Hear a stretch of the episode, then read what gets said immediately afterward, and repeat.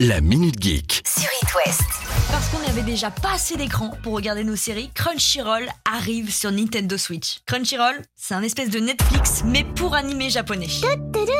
Pour tous les fans de One Piece, l'attaque des titans, Hunter x Hunter, tous ces incontournables de l'animé sont sur Crunchyroll. En même temps, euh, l'appli porte quand même le nom d'un maquis. J'adore les sushis. Donc c'est difficile de se tromper. Bonjour, un menu euh, Crunchyroll, euh, s'il vous plaît. Mais ça va pas, Clarisse, mais t'as piqué une crise. Ça vous dit un truc, ça?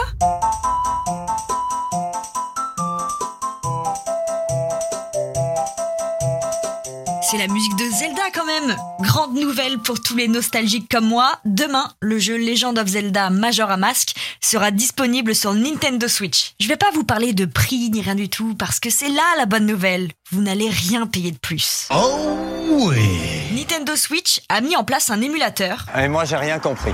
Donc, c'est simple, j'ai rien compris. Alors oui, on, bon, on va reprendre les bases. Un émulateur, c'est comme une petite plateforme qui va vous permettre euh, d'accéder à des jeux, par exemple de Nintendo 64, euh, de Sega, tout ça directement sur la Nintendo Switch. Voilà Là, c'est pro Là, je comprends Donc maintenant, vous avez plus besoin d'avoir 6, 7, 8 consoles. Nintendo.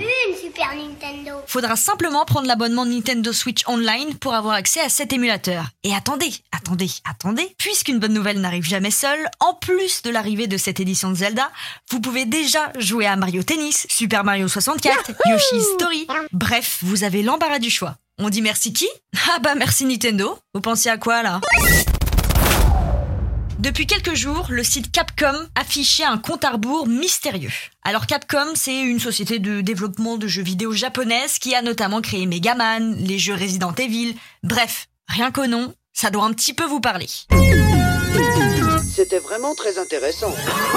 Et on connaît enfin la raison de ce compte à rebours. Ils ont publié une vidéo sur Twitter qui annonçait et oui, le retour de Street Fighter, 35 ans que cette licence existe, donc si moi je connais, vous aussi vous connaissez. Sauf que, les gars, ils ont teasé le truc et ils nous ont laissé en plan juste avec Restez à l'écoute pour plus d'informations à l'été 2022. Euh, ils sont bien mignons, hein, mais euh, Street Fighter c'est sur la console. Je fais comment pour mon Summer Body? Avec un entraînement énorme et sec Alors là, c'est ce qu'on appelle le choc des titans.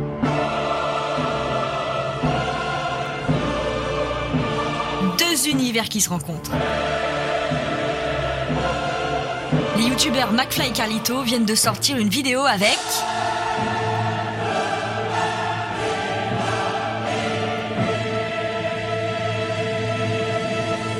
Tom Holland.